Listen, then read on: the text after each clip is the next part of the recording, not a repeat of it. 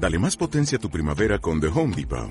Obtén una potencia similar a la de la gasolina para podar, recortar y soplar con el sistema OnePlus de 18 voltios de Ryobi desde solo 89 dólares. Potencia para podar un tercio de un acre con una carga. Potencia para recortar el césped que dura hasta dos horas. Y fuerza de soplado de 110 millas por hora. Todo con una batería intercambiable. Llévate el sistema inalámbrico OnePlus de 18 voltios de Ryobi. Solo en The Home Depot. Haces más. Logras más.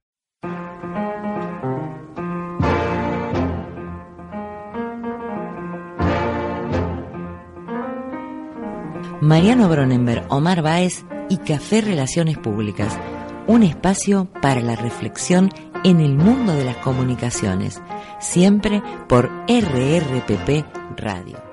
Hola, ¿qué tal? ¿Cómo le va? De nuevo aquí en Café de Relaciones Públicas, Mariano Bronenberg y Omar Baez. Como todos los jueves a las 20 horas, dialogando de qué? Bueno, de las cosas que nos interesan, de las relaciones públicas. Mariano, buenas noches, ¿cómo estás? Buenas noches, Omar. Muy bien, presto para hablar de comunicación, relaciones públicas y el y política en el costado que más nos gusta y política hablando de política bueno se están este, los tiempos llegando a su fin se llegan los momentos de la bueno de la presentación de las este, de la, ¿cómo se llama? De las alianzas. Exacto, es decir, y, la semana que viene ya vamos a poder hablar de las alianzas que ya se presentaron. Exacto, va, va a estar definido, va a haber algunas cosas, si finalmente Massa se presenta o no se presenta, cómo van a estar las alianzas, quiénes las van a integrar, básicamente eso, porque más o menos las grandes líneas, acá hay dos grandes interrogantes, es decir, ¿qué van a hacer lo, qué va a hacer Massa si finalmente se presenta o no se presenta, esto es lo que está en debate en el día de hoy, y lo otro es ¿qué van a hacer los intendentes? ¿Se presente o no se presente Massa? Los intendentes que lo siguen a Massa.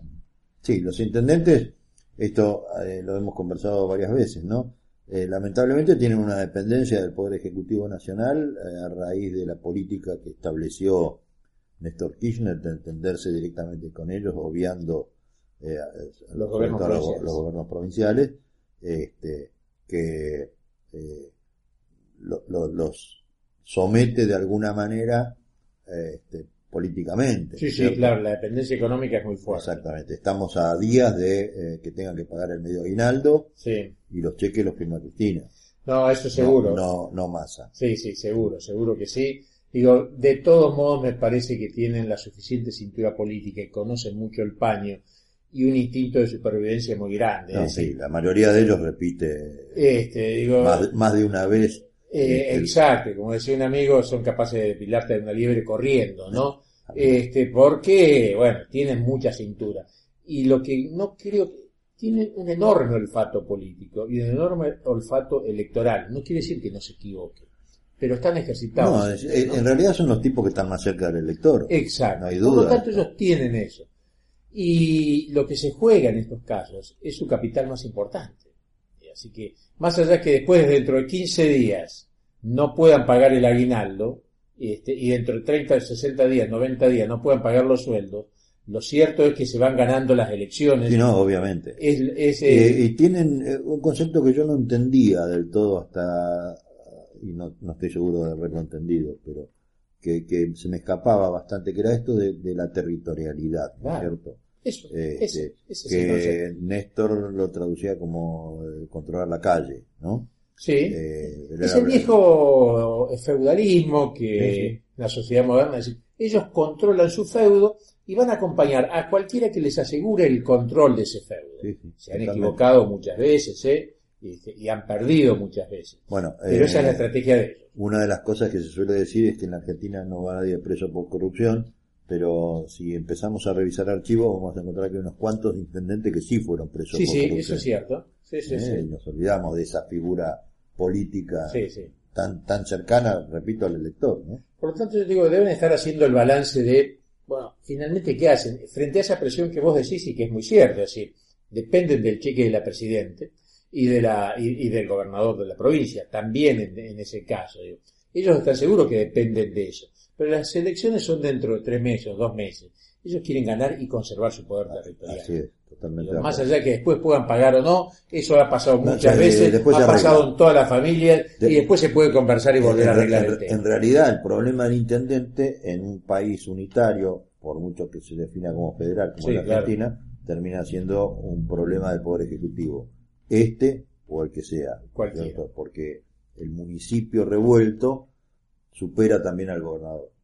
En No, un- claro, En eh. un país que se ha acostumbrado a que el Poder Ejecutivo Nacional es el que tiene que hacerse cargo de todos los problemas, el gobernador este, directamente este, traspasa, hace el pasamano, ¿no Hace el pasamano de esas cosas. Sí, sí, sí. Digamos que es, es, es la gente, el municipio es la gente. Finalmente, cuando uno empieza el gobernador o el Poder Ejecutivo Nacional, habla de las estructuras. En el municipio es la gente. Es la gente misma. No voy a decir de que puede haber brotes este, que son espontáneos, esa cosa, también hay estructuras. Pero es como vos decís, el intendente está cerca de la gente y es allí donde comienzan a ver los primeros Y, ruidos. y esto tal vez de alguna manera pueda llegar a explicar el fenómeno de la ciudad de Buenos Aires, ¿no? Desde que, ¿Por se, desde que se elige jefe de gobierno. ¿Por qué? Y porque está cerca de la gente. Es un gobernador que es intendente, No, claro. Sí, sí, seguro. ¿verdad? Sí. Entonces, eh, los intendentes, y sobre todo de las ciudades medianas y grandes, tienen punteros, etcétera, etcétera, igual que el candidato de la, de la, de la ciudad de Buenos Aires. Sí. ¿no es cierto? Pero hay una proximidad mayor con el elector. A ver, esto que a, a Macri le sirvió mucho, ese famoso timbreo, Sí. O las visitas a- domiciliarias, este, o las reuniones de pequeños, tapas. de pequeños, sí, de pequeños grupos, se puede hacer en, en una ciudad donde tenés todo a, todo a tu alcance. Sí, sí, A- sí. recorrer el país, él lo está haciendo, pero es bastante más complejo. No, no, naturalmente, es mucho más difícil todo eso. eh, hay 27 23 provincias, este, eh, 10, 12, 15 ciudades importantes, ¿entendés? y no se puede estar en todas. No, no, no, por supuesto, no se puede Pero de la misma estrategia. exacto, de todas maneras la campaña eh, se, se realiza la misma- del mismo modo. ¿eh? Este, los los eh, operadores locales hacen timbreo, hacen sombrilla, hacen visitas domiciliarias, etcétera, ¿no? Yo te voy a decir algo que, a riesgo de que me digan que soy demasiado macrista, este, o que soy muy macrista, pero la verdad, analizando las cosas, el comportamiento, las decisiones estratégicas que han tomado todos los, los dirigentes políticos que están, al menos en estos momentos, con una candidatura o precandidatura, me parece que Macri, que muchos lo descalificaban y le daban dos pesos y lo, lo dejaban a un costado porque no venía de la política, era un nene bien que quería hacer plata con la política y estas cosas, me parece que se está revel- revelando como el estratega político más importante que tiene, que hay en estos. Yo creo que claramente el estratega político más importante que hay, eh, de los que han sobrevivido, ¿no es cierto? Es Sí, sí, sí, por supuesto. no queda otro y si a la prueba, me repito, a menos que esté encubierto todavía, ¿no es cierto? Y, Bueno, sí, puede surgir, aflore, pero estamos hablando de los- de los cuatro o cinco que están está- dando lo que, hay, lo que hay ahora en juego. Eh, a eso hay que agregar otra cuestión, que yo insisto en esto porque lo leí en el libro este que se escribió sobre el mundo pro, ¿no? Ujú. El PRO es un partido que se creó en el año 2001 para ganar elecciones. No es un partido de disidentes que se abrieron de, un par- de otro Exacto. partido, una facción o fracción, ¿no es cierto? Se estructuró para ganar elecciones. Sí, sí. Y no le fue bien de entrada, pero después empezó a acomodar los tantos. Sí, ¿no es sí, sí. Y hoy está disputando, eh, yo repito esto siempre, ah, podemos hablar hasta de un 5, un 6% de, de diferencia en intención de voto, sigue siendo empate técnico. Sí, y como sí. decíamos la, la semana pasada, no hay margen de error ni para Scioli ni para Macri, de acá al día de la elección. Exacto. Este, pero está en, ese, en, en esa posición. Yo no sé si va a ser presidente en esta, pero si no es en esta, será en la Será otra. en la próxima. ¿No es cierto? Sí, lo cierto es que se ha revelado así. Me parece que hoy es el dirigente, primero, que ha creado su propio partido, lo cual no es poca cosa. Que creando su propio partido, después de 15 años, básicamente, eh, prácticamente, hoy es el candidato a, a presidente que se ha construido a sí mismo. Sí, digamos que, que Scioli pertenece a una estructura partidaria que si vas vos de candidato, voy yo, tenemos mínimo el 25% de los votos. Sí, señor. Este, el radicalismo tenía el, el 14, hoy tiene menos de eso. Sí, ¿no? debe estar en la mitad. Este, hoy ti- tiene menos de eso. Pero tiene toda una estructura provincial, tiene una cultura, tiene una historia que, es decir, bueno, tenés sobre Sí, tiene dónde presencia, subirte. tiene además presencia jurídica. Exacto. Tenés dónde subirte. En cambio, Mauricio Macri ha creado todo esto. Y me parece que está defini- que ha definido muy bien. Hace unos días charlábamos fuera de micrófono, tomando un café vos y yo, y decíamos que una de las, de las virtudes de los líderes, empresarios y políticos y de todos los líderes, es saber elegir los colaboradores. Absolutamente. Es decir, porque si analizamos fríamente Claro. la figura de Macri, no es un tipo carismático en un, Para nada. en un país donde el carisma parecía ser el elemento Fundamental. para, para triunfar en política, ¿no es cierto? Es un tipo tímido que ha trabajado mucho sobre sí mismo y, y supera esa timidez.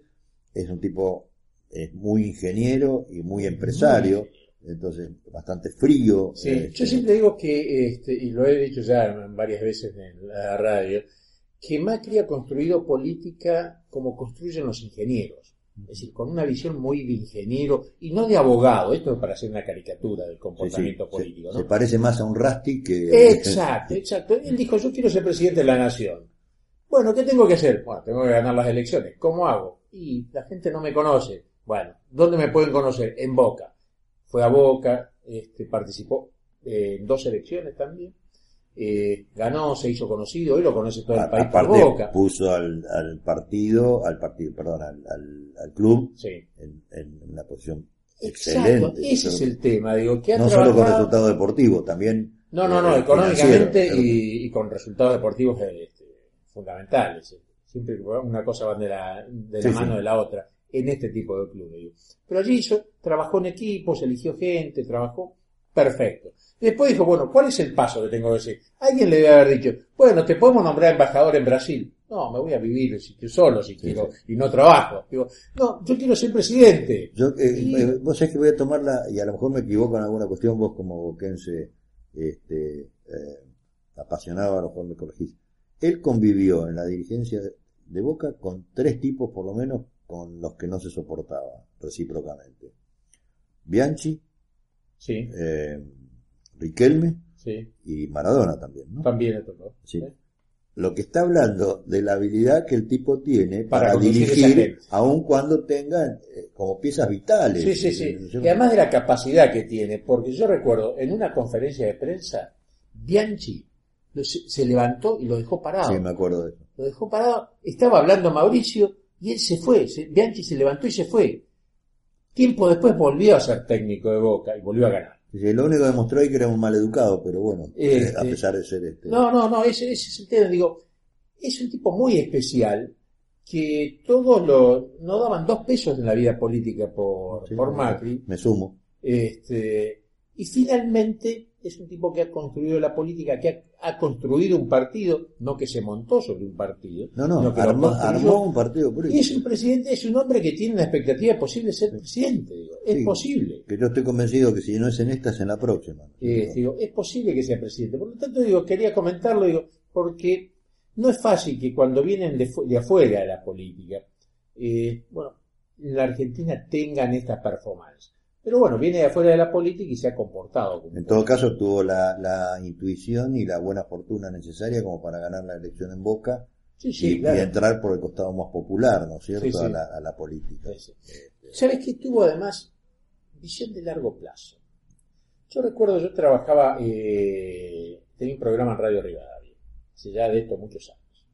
Y no sé qué comentario hice de Macri y del padre Entonces me llama el asesor de prensa de Macri y me dice, vamos a tomar un café con Mauricio. ¿Sabes qué hacía? ¿Cuál era la estrategia? Cada tipo que hablaba mal de él, que lo cuestionaba, no que cuestionaba sus ideas, su comportamiento, sino que decía, bueno, que había venido por, por el padre, por esto, por ahí, lo llamaba y le decía, yo soy yo, yo tengo esto, este es mi proyecto, yo quiero hacer aquello. Digo, empezó a hacer un trabajo con una visión a 10, 15 años, y un trabajo todos los días y el trabajo de hormiga. Y le ha ido bien. Vos sabés que eh, a mí me ha tocado tra- trabajar con un cliente que tenía una condición parecida, ¿no? No era, no era el hijo de, pero era la mano derecha de. Claro. Eh, y, y él tuvo que llevar adelante, y lo ayudamos en esto, toda una estrategia para ser él.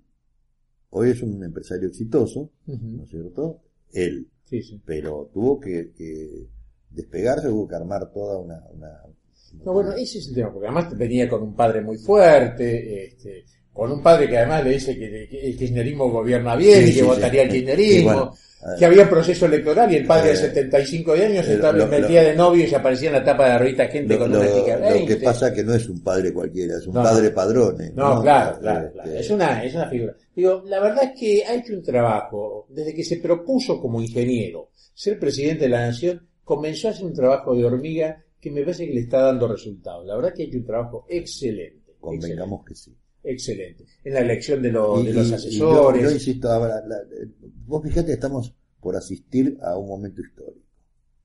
Eh, creo que va a ser la primera vez en que no vamos a tener un presidente militar o abogado. Va a ser o ingeniero o bachiller. Porque no, está estudiando pero comercialización. todavía no terminó la carrera. Ah, bueno, bueno, a, pero menos, ya... a menos que la termine acá a Sí, diciembre. pero después, después No. de las elecciones de octubre va a tener dos meses No, para no. meter cinco materias. No creo que mi querida universidad donde trabajé tantos años le haga un regalo así, pero bueno, este, porque hay otras universidades donde también trabajé, no tantos años, Y se hace. que los títulos se reciben muy rápidamente.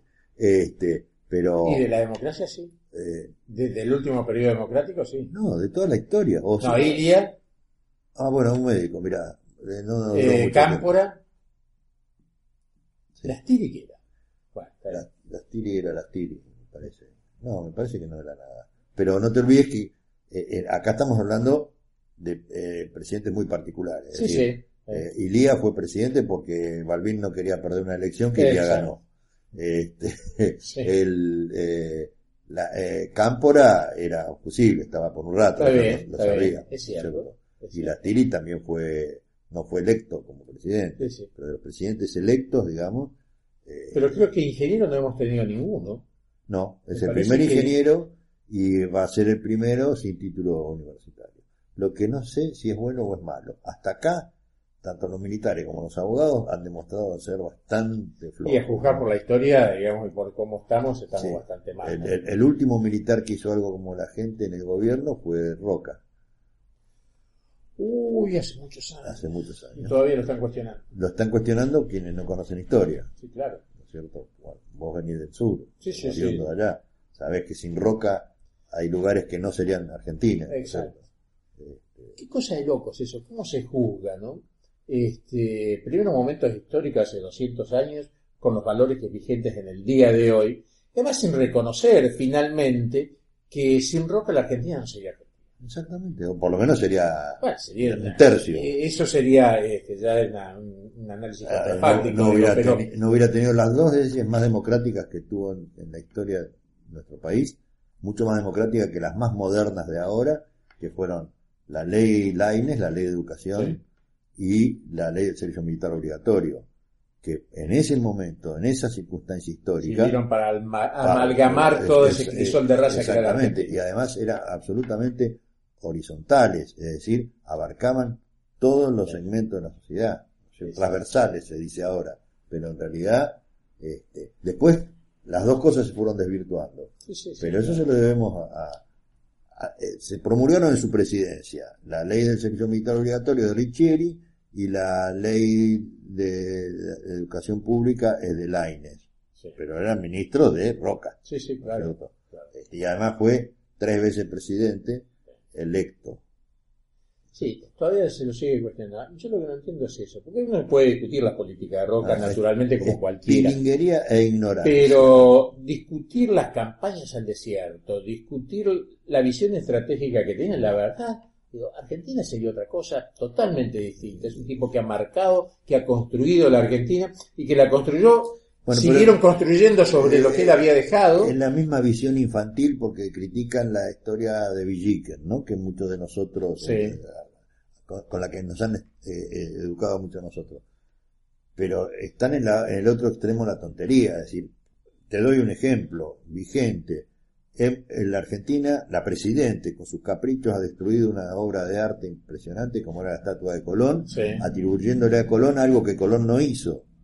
Si Colón no participó en ninguna matanza Sí, de claro. aborígenes, ¿no es cierto? Bueno, pero también pues, Este, es lo que se llama la construcción de un relato de una Bueno, pero historia. es tiringuería e ignorancia. Sí, es la sí, suma de las dos cosas. esas dos cosas. Este, bueno, nos queda, bueno, sigamos con algunos temas, ¿no? Me parece que el tema de la marcha, ni una menos, este, Sí, la marcha ha sido interesante eh, desde más de un punto de vista. a ver, Eh, acá en Mar del Plata, por principio no se respetó lo de sin banderías políticas. Sí, hubo banderías. Acá hubo fundamentalmente la Unión Cívica Radical y la Cámpora, este, aparecieron con sus banderas. Y un tercer actor que no es este, eh, político partidario, pero sí es político, que fue la Federación Universitaria Marplatense. Sí. Apareció con su bandera, con su formación, etcétera, etcétera, al mejor estilo de eh, movilizaciones no espontáneas. No tanto como otras veces, me comentan que en la cava hubo micros escolares. La gente que, que, eh, eh, participa espontáneamente no alquila micro, va. Sí, Este, eh, pero bueno, eh, esto no quita, no quita que ha sido una cuestión organizada por tres periodistas a través de Twitter. sí. Y acá volvemos a- Al tema de las redes al tema de sociales. las redes sociales. A lo cual después se, mon- se montaron otros. Entre esos otros que se montaron, a través del Twitter también, estuvo la Presidenta de la Nación. Sí, básicamente se, se Así robó la, Así la como, convocatoria. como en 2003, cuando llegaron al poder, los derechos humanos no figuraban en, en su agenda, este, la violencia de género no ha figurado en la agenda del kirchnerismo hasta anteayer. No, claro. Esta es, la verdad. Entonces, De hecho, esta explosión de violencia se produce Es- en la década ganada. ¿no? Exactamente. Eh, yo tengo teoría sociológica al respecto, pero como no soy sociólogo, tampoco soy periodista, pero me meto en esto con vos, con tu complicidad. Está bien. No, no voy a hacer mi, mi, diagnóstico, mi diagnóstico eh, sociológico, pero este, creo que hay un, un fundamento. De todas maneras, la Presidenta con cinco o seis tweets, este, eh, sueltos así en cascada, como hace Sí, habitualmente el miércoles a la noche, se apropió de la, de, de la marcha, ¿cierto? Con lo cual eh, desvirtuó bastante su sentido. Eh, la aparición de ciertos personajes apoyando la marcha eh, cae en el terreno de lo ridículo cuanto no de lo espantoso, ¿no? Porque gente acusada de ser golpeadora, Sí. con juicios, denuncias, pruebas, etcétera, etcétera, sale con el cartelito ni una menos, ¿no? Sí, sí. Eh, Hay algunos dirigentes políticos. Exactamente, de eso estoy hablando precisamente. Curiosamente, ayer en Mar del Plata, en el mismo momento que se estaba desarrollando la, locura eso. la, la- la marcha, hubo dos casos de, de- de- de- no femicidio, porque eh, yo quiero recordar a la gente que las víctimas del femicidio están muertas. Una cosa es la violencia de género y otra cosa es el femicidio. Sí, sí. ¿no es cierto?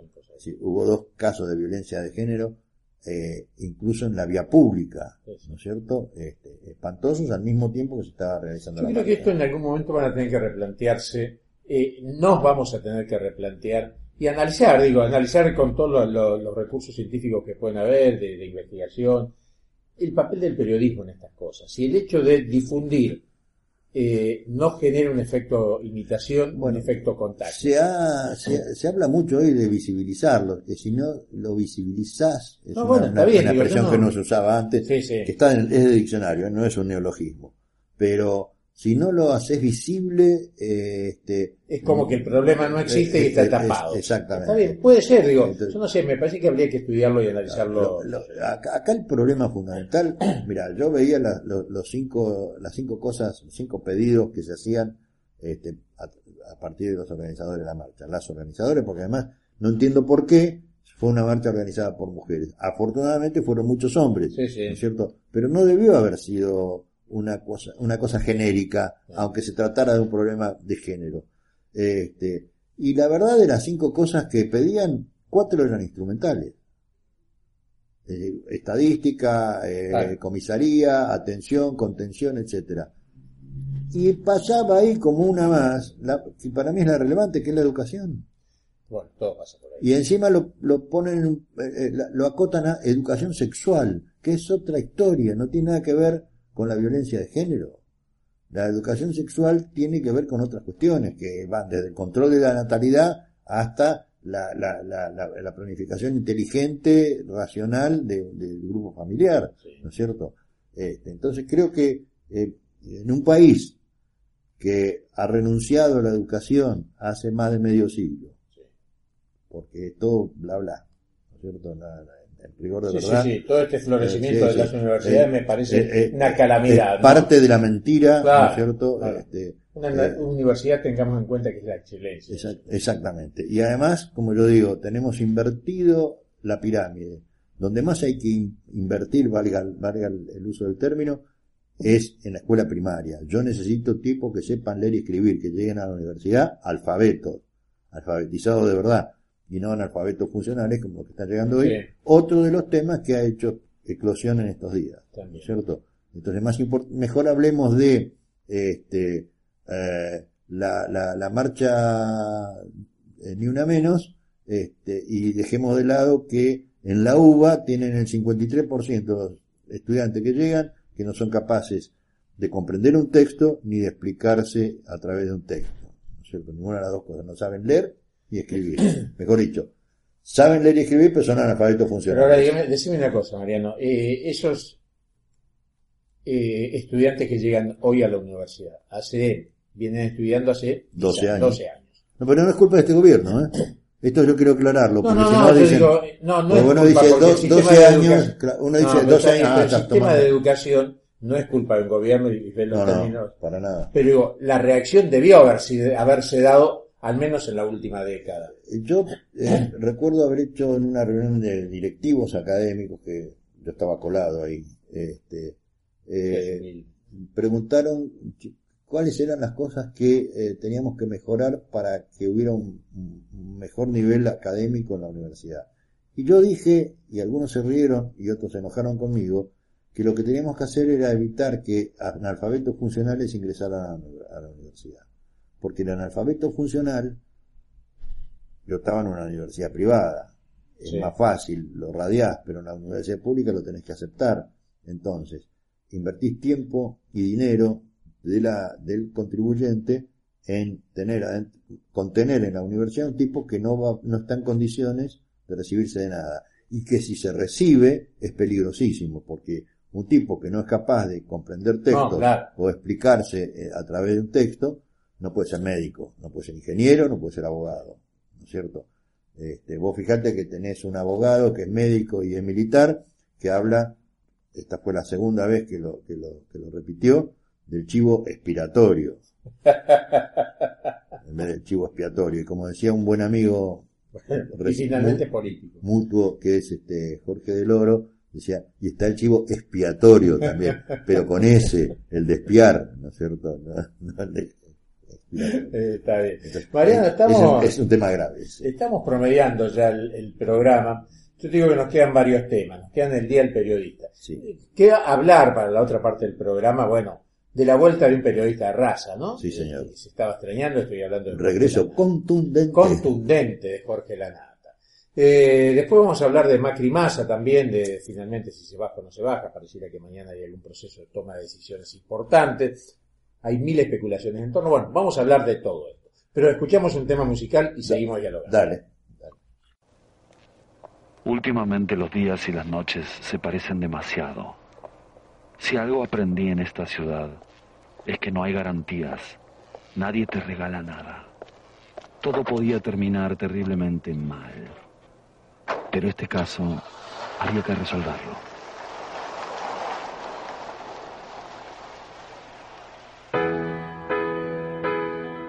Espera me agotó. No sé nada de vos. Dejaste tanto en mí.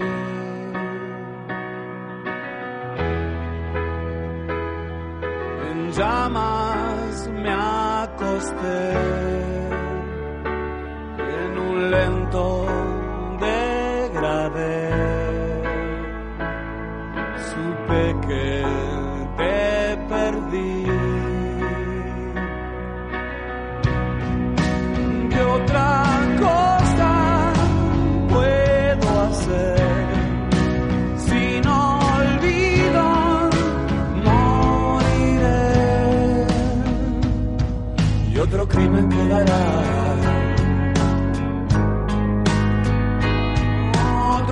Quedará sin resolver.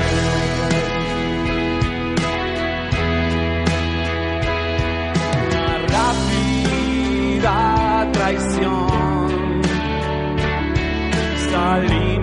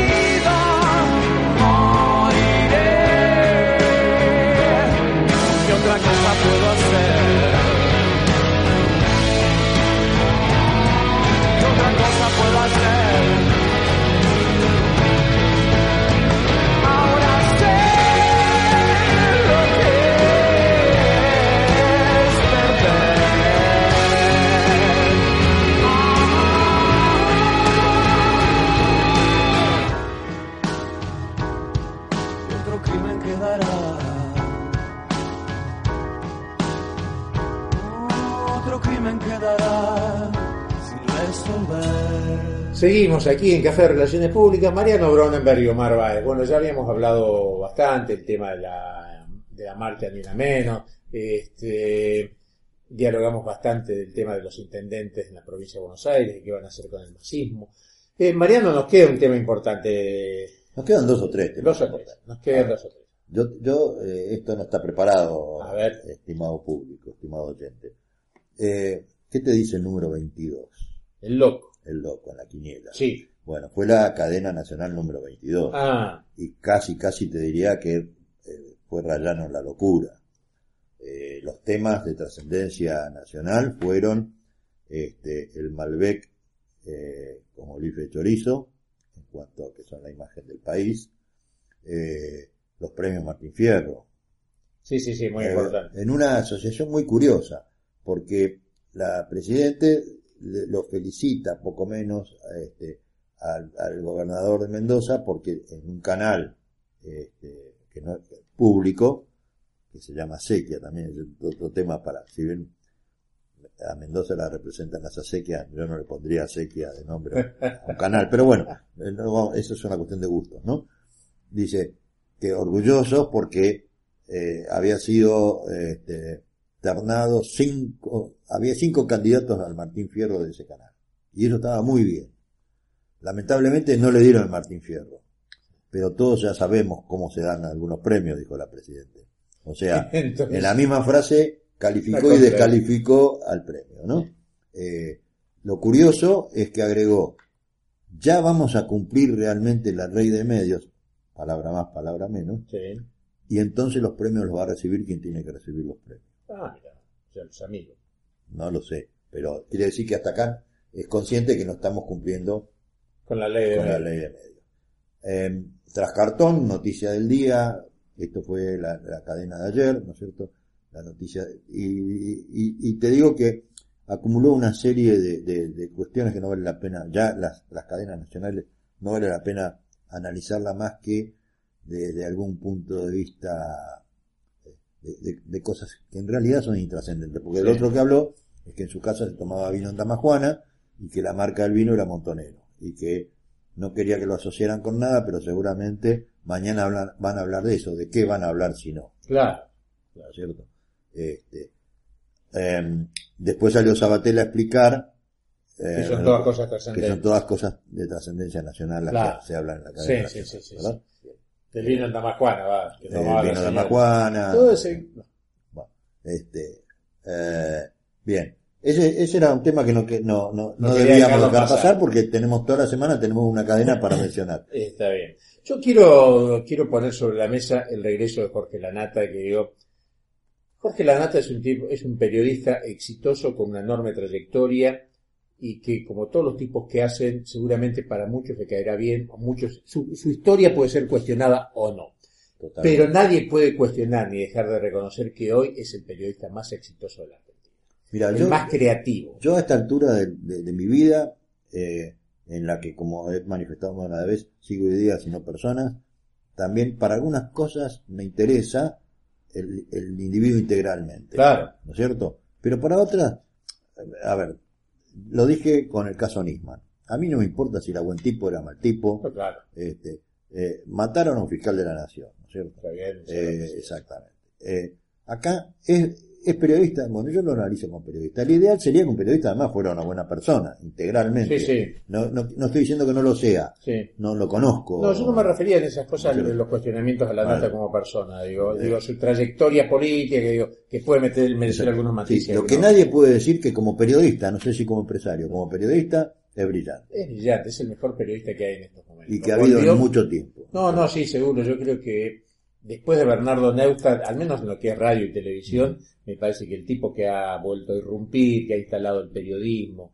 y que ha transformado el periodismo en, en una, una- en una centralidad política importante, me parece que es el gordo de la nata. Bueno, eh, una vez más, atención amigos periodistas. La Nata es un tipo que transmite televisión por radio y que cuando hace televisión hace televisión, no radio en televisión. Claro. ¿No es cierto? Y esta es eh, en- en el público de la convergencia. ¿Eh? Sí. Este, esto es importante. Es decir, la gente joven no ve a los periodistas tradicionales haciendo el periodismo tradicional en televisión. Pero la nata monta un show, porque es eso lo que tiene que montarse en televisión.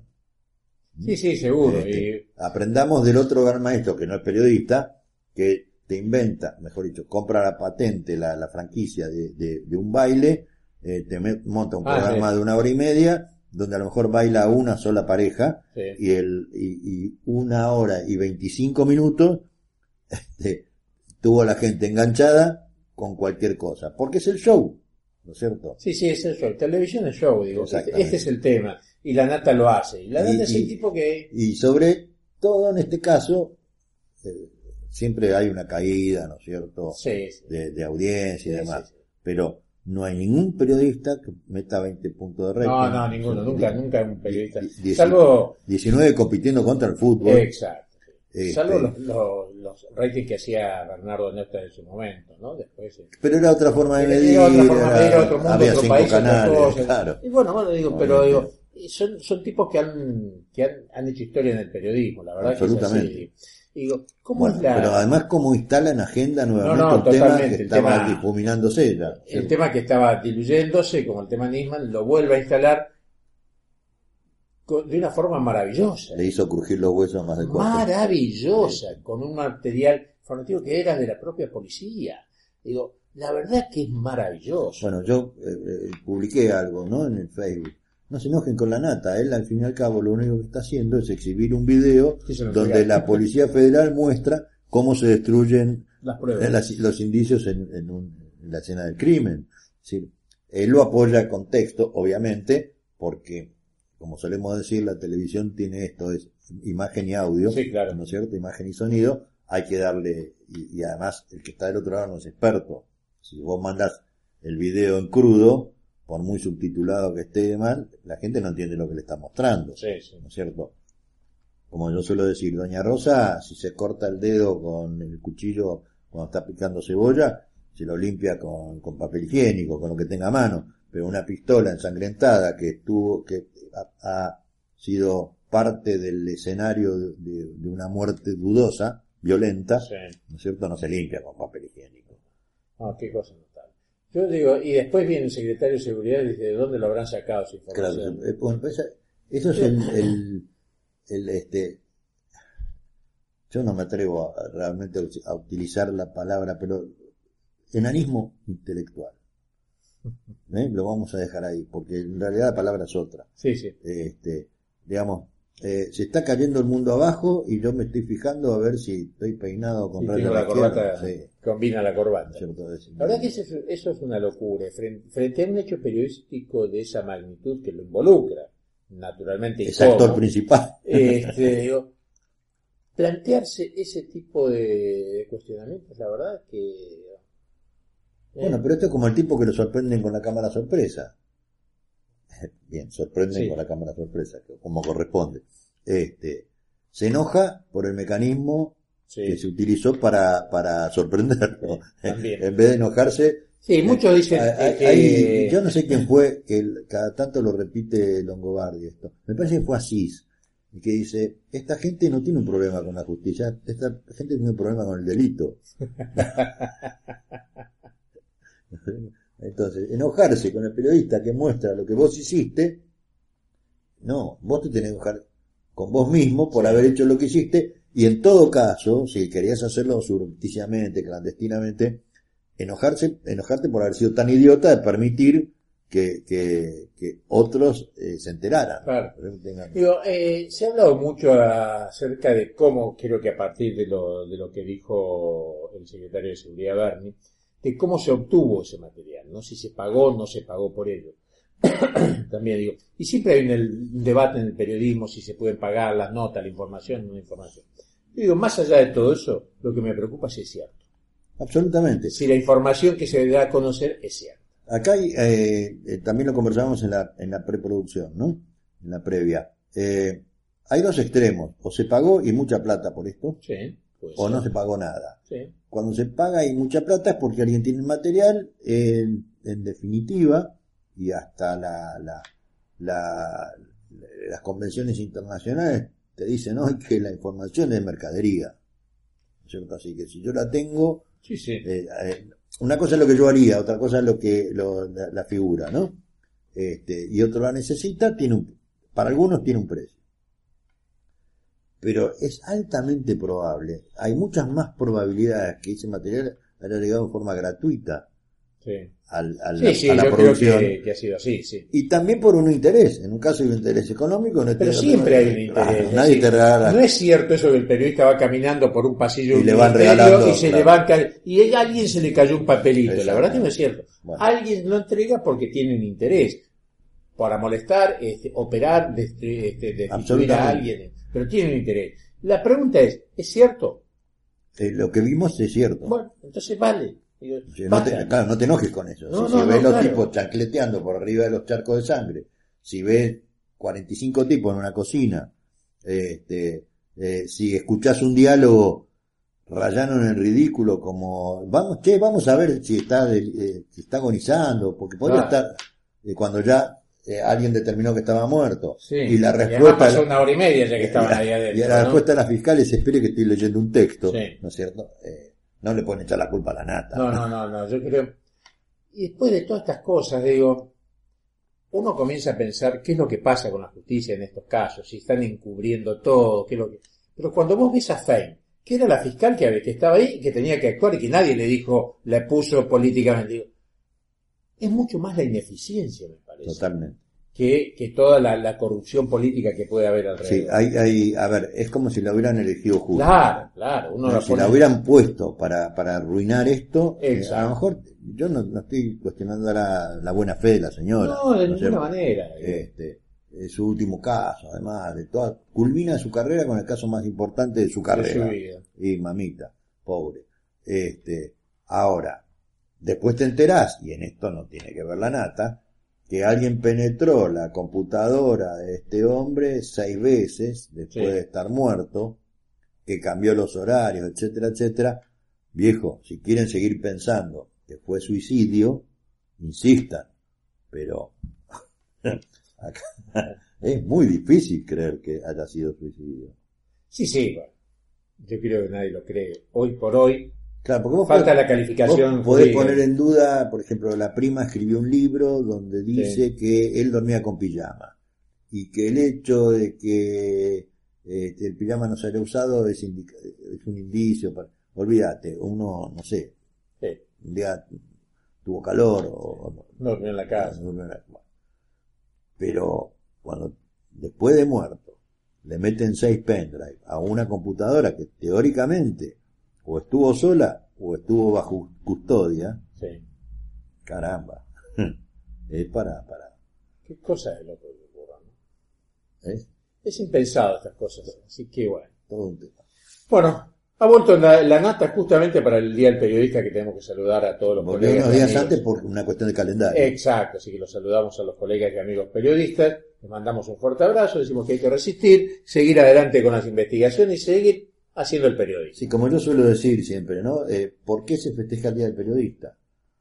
Porque es el día de la creación de la Gaceta de. Buenos Aires, que algunos creen que es el primer diario, en realidad es el primer diario de la, del periodo que se inicia con la Junta, con la De Junta. Grande, ¿no es cierto? La Junta de, de- de gobierno, del primer gobierno patrio, digamos. Y se lo pone a Moreno como eh, modelo de, de la libertad de expresión. No se, no se equivoquen. Festejemos que fue el primer diario de, este, del primer gobierno patrio. Eh, Moreno era bastante eh, Totalitario. totalitario, etcétera. Y además era censor, ¿no? No, no se olviden que ha censurado textos en Totalmente. francés en sus traducciones al español. Pero vale el hecho histórico y además, una vez más, como habla- decíamos de Roca, ¿no? Hay que poner a las personas Eso. en tiempo y lugar, Sí. ¿no es ¿cierto? Pero hablar de Moreno como la libertad de expresión, etcétera, etcétera. En Porque todo caso, en todo caso, pensemos en Moreno como el tipo que creó el órgano que iba a difundir las ideas de- de- del primer gobierno patrio y dejémoslo ahí, ¿no? Tendríamos que hacer algún programa sobre las mentiras de la historia, ¿no? Ah, se ha escrito bastante sobre eso. Sí, Mirá, sí. Yo hay un libro que, bueno, eh, Daniel Balmaceda está Bueno, sacando unos libros espectaculares, pero yo creo que el pionero es eh, Armando Alonso Piñeiro. Armando Alonso Piñeiro, que tiene unos cuantos libros que a nosotros nos interesan. Por ejemplo, tiene dos libros sobre lobbying, Mm. un libro sobre historia de la publicidad en la Argentina, este, pero tiene un libro que yo compré hace muchos años, eh, que se llama La historia argentina que muchos argentinos Sí. no conocen. Eh, claro, yo soy de, de la época que vos ibas al colegio, colegio secundario, y llevabas libros, te los comprabas, los libros además, ¿no? No te los daba ni el Estado, ni Evita, Ni te comprabas los libros, y había un libro de historia que se usaba hasta cuarto año, este, que eran los libros de Ibáñez, José C. Ibáñez. Lo mejor que tenían los libros de Ibáñez era los textos en, en letra chiquita, Sí. digamos. El programa estaba desarrollado, pero en letra chiquita Era el anecdotario. era el anecdotario, la, la, lo que podríamos llamar la letra chica, Claro. justamente, ¿no es cierto? La, la, la nota de color, etcétera. Y era una forma tan interesante de, de- de aprender historia en el colegio, donde a los chicos hay dos materias que odian, tres, historia, geografía y matemáticas, Sí. ¿no es cierto? Sí. Este, entre otras cosas, porque no hay tipos capaces de escribir un libro como eso o actualizarlo, ¿no?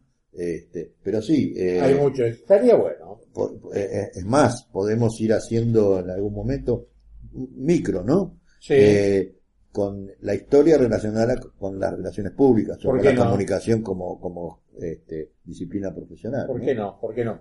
Eh, Mariano, estamos ya casi finalizando el programa, nos quedan algunos temas. Me gustaría mencionar el tema que nos queda y algo que mañana se dice que va a haber una definición en torno a, la, a, a Sergio Massa. Es decir, si continúa o no continúa como Es el candidato a último, presidente. el último viernes antes de la fecha. Exacto. Es- hay una posibilidad que se baje la candidatura y no sea candidato a nada, que haga una suerte de renunciamiento histórico que le está pidiendo por la unidad de la oposición para que no pueda seguir este gobierno este, casi, casi, casi, casi totalitario. Entonces, ese sería en grandes líneas el discurso. La otra posibilidad es que baje a la provincia de Buenos Aires y que se suma a una interna con, Narváez, con Vidal. con Vidal. Con Vidal. No sé si de Narváez, esa sería Sí, otra historia allí, ¿no? Ese es otro tema que nos quedó en el tintero. Sí. Bueno, Sí. Es decir, ¿qué es lo que va a pasar con, en la provincia de Buenos Aires? Yo estuve hablando con alguna gente de- del PRO, están muy confiados en que pueden ganar este, una elección si Massa baja a la provincia de Buenos Aires. Que esa es la, la propuesta de Macri, es decir, bajar la provincia, o no seas candidato a nada, o bajar la provincia de Buenos Aires. Eh, Juntos no podemos. juntos no estamos. Exacto. Y si baja la provincia de Buenos Aires, ellos mantienen a, a Vidal como candidata y ellos dicen confían en que pueden ganar esa interna. Así que bueno, me parece que esto se está por definir. Ya creo que mañana va a haber Son- alguna sí, son horas, horas. Sí, son horas, una, una definición importante. Todo indica que va a haber un renunciamiento. además. ¿Qué otro tema tenés vos? Porque yo, como siempre, tengo uno de último momento. Este, para dale, último dale, dale, momento. entonces, ver. No, el, el tema de, hablamos la semana pasada, la presentación oficial del Círculo Marplatense de Profesionales de la Comunicación. Creo que es importante por más de un motivo. Primero, porque Mar del Plata es una plaza interesante, una ciudad con 600.000 habitantes, ¿no es cierto? O sea que es la segunda ciudad más grande de la, de la provincia. Este, y hay mucha gente que viene de- de- del ramo de la, de la comunicación. Pero independientemente de eso, porque vos le vas a hacer una entrevista Sí, a la presidenta Almendra. Valero Huergo, este, así que va a tener su capítulo eh, especial para nuestros oyentes, los que nos siguen con, con, con, este, fidelidad, digamos. Sí. Eh, la, eh, la presentación fue un éxito.